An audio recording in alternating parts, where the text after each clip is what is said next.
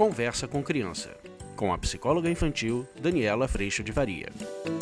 Hoje a gente vai falar sobre mais uma ferramenta de comunicação. Como é que a gente fala não sem falar não? Gente, já parou para pensar nisso?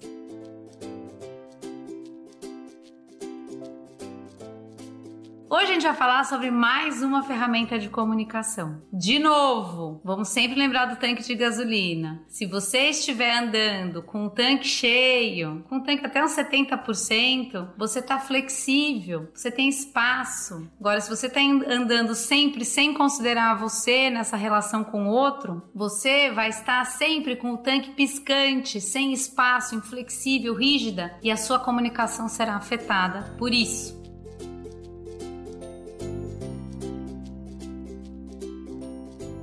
Eu tenho que te convidar para vir aprofundar tudo isso que a gente vai trabalhar aqui lá no curso Educação Infantil Online. A gente tem encontros três vezes por semana de pais e mães, duas vezes de profissionais. Você pode participar de quantos você quiser. E também a gente tem todo o conteúdo gravado, apostila, toda essa caminhada nos mínimos detalhes para que principalmente a gente com a lupa no nosso coração a gente possa se perceber, se cuidar se considerar, para então poder amar e considerar todos à nossa volta. Vai ficando muito mais fácil viver dessa forma do que você achando que o teu valor está no resultado, na persona, na imagem, na mãe que você deveria ser nesse mundo ideal. E a gente vai não dando conta de tudo isso, de carregar o mundo nas costas, adoecendo e adoecendo principalmente nas nossas relações.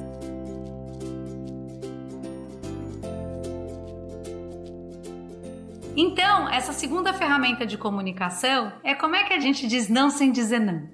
Ah, gente, é tão bonitinho isso. Como é que a gente considera o que o outro precisa? Muitas vezes a gente acaba, até por estar nesse tanque piscante, sem gasolina, sem espaço, é a criança que vira para você, são seis e meia da tarde, o jantar acontece às sete e meia na sua casa, oito. Essa criança vira para você às sete horas, faltando 20 minutos para sair o jantar, e essa criança vira para você e fala: Mãe, posso tomar um sorvete? E aí você fala: Não. E aí você vai ver essa criança, principalmente os menores, se jogando no chão porque eu quero sorvete sorvete, começamos a guerra. Eu quero sorvete, eu quero babá, é agora. E aí você vai dizer não. Aí se você tá lá com seu tanque piscante, inflexível, aqui quem manda sou eu. E se você continuar com isso, não vai ter sorvete nunca mais na sua vida. E blé, não é assim que a gente faz. Show de horror, vai ser assim mesmo.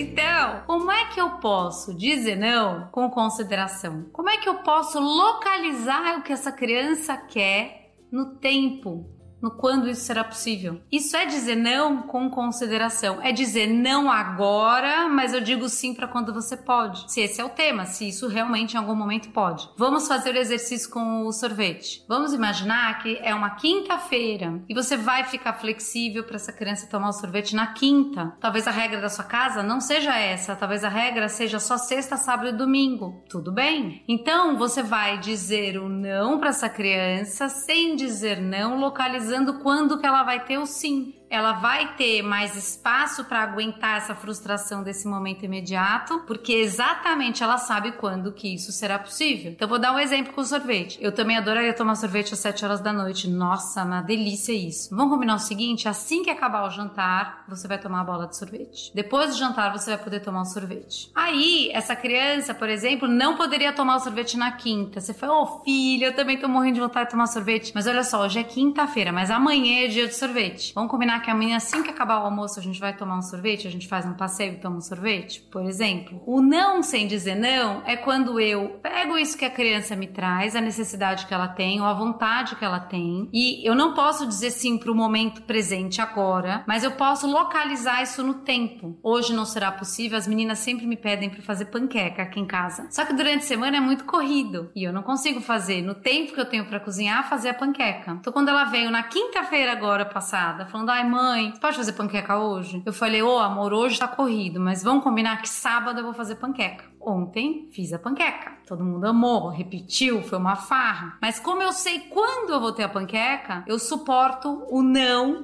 na quinta-feira, que eu não vou ter a panqueca.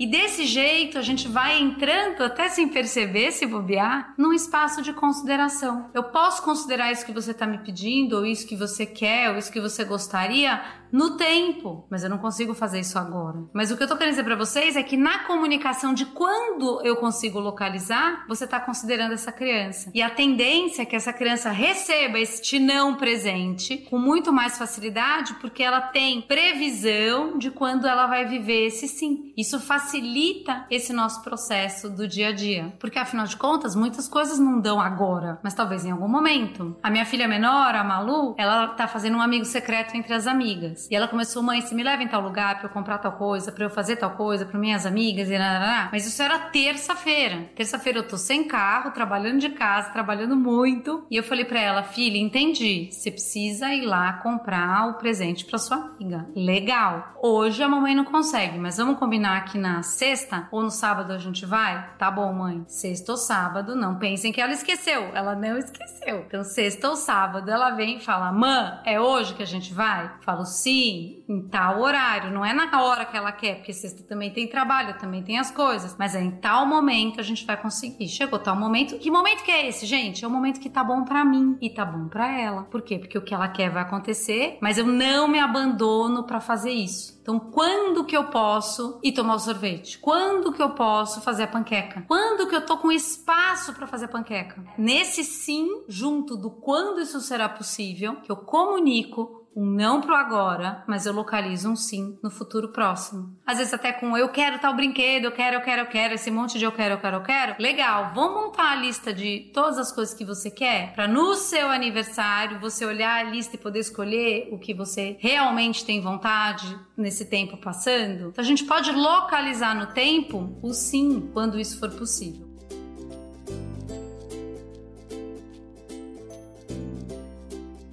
Óbvio, gente, tem situações que é não sinto muito, não. Não dá mesmo, não dá, é um absurdo. Sei lá, uma criança que quer dirigir o carro, né? Dá até pra localizar no tempo. Um dia você vai dirigir mesmo, mas pra isso você precisa tirar a carta, você precisa ter 18 anos, você aqui nos Estados Unidos precisa ter 16, etc e tal. Então, é um sim que tá mais longe, mas ele ainda existe. Então, nessa ideia, você sai dessa comunicação de não, não tem sorvete hoje, pá, eu mando aqui pra gente ir pra uma comunicação de ai, também tô com vontade de tomar sorvete. É bom, né? Mas olha, hoje não tem sorvete. Hoje é quinta, hoje não é dia de sorvete, mas vamos combinar que sexta-feira você vai acordar, dormir, acordar, dormir. Chegou sexta-feira, a gente vai passear e tomar um sorvete juntos. Isso, gente, acolhe, considera e faz com que a criança entenda que nem tudo será na hora que ela quer, mas existem muitas coisas que poderão ser em algum momento. E essa construção é uma construção que não somente envolve a criança, mas envolve meus pais. É hora que a gente começa a entrar em consideração e a gente vai ver essas crianças de repente fazendo perguntas ao invés de ordem. Ela começa a falar: "Mãe, será que hoje daria? Será que hoje pode ser? Você pode?". E aí você começa a ter uma relação de consideração com seus filhos e marido, esposa, etc e tal. Então, Localize quando será possível essa necessidade do outro que está chegando para você. E você vai ter muito mais facilidade e flexibilidade para, sem se abandonar, considerar o que o outro precisa. Lembrando que o tanque a zero, gente, tudo isso fica inviável. Por quê? Porque você já está irritada, esgotada, querendo que ninguém nem pergunte nada para você, querendo que ninguém te peça nada, porque é óbvio que não pode tomar sorvete quinta-feira, isso é regra da casa. Você perde flexibilidade, você perde comunicação comunicação. O querer do outro é o querer do outro. O grande aprendizado é exatamente aprender que nem tudo que eu quero é bom para mim, nem tudo que eu quero eu vou conseguir, nem tudo que eu quero eu vou fazer na hora. Existe um processo acontecendo para que a gente possa assim construir o que é possível viver e o que realmente constrói um bem maior nesse viver dentro dessa nossa relação em família.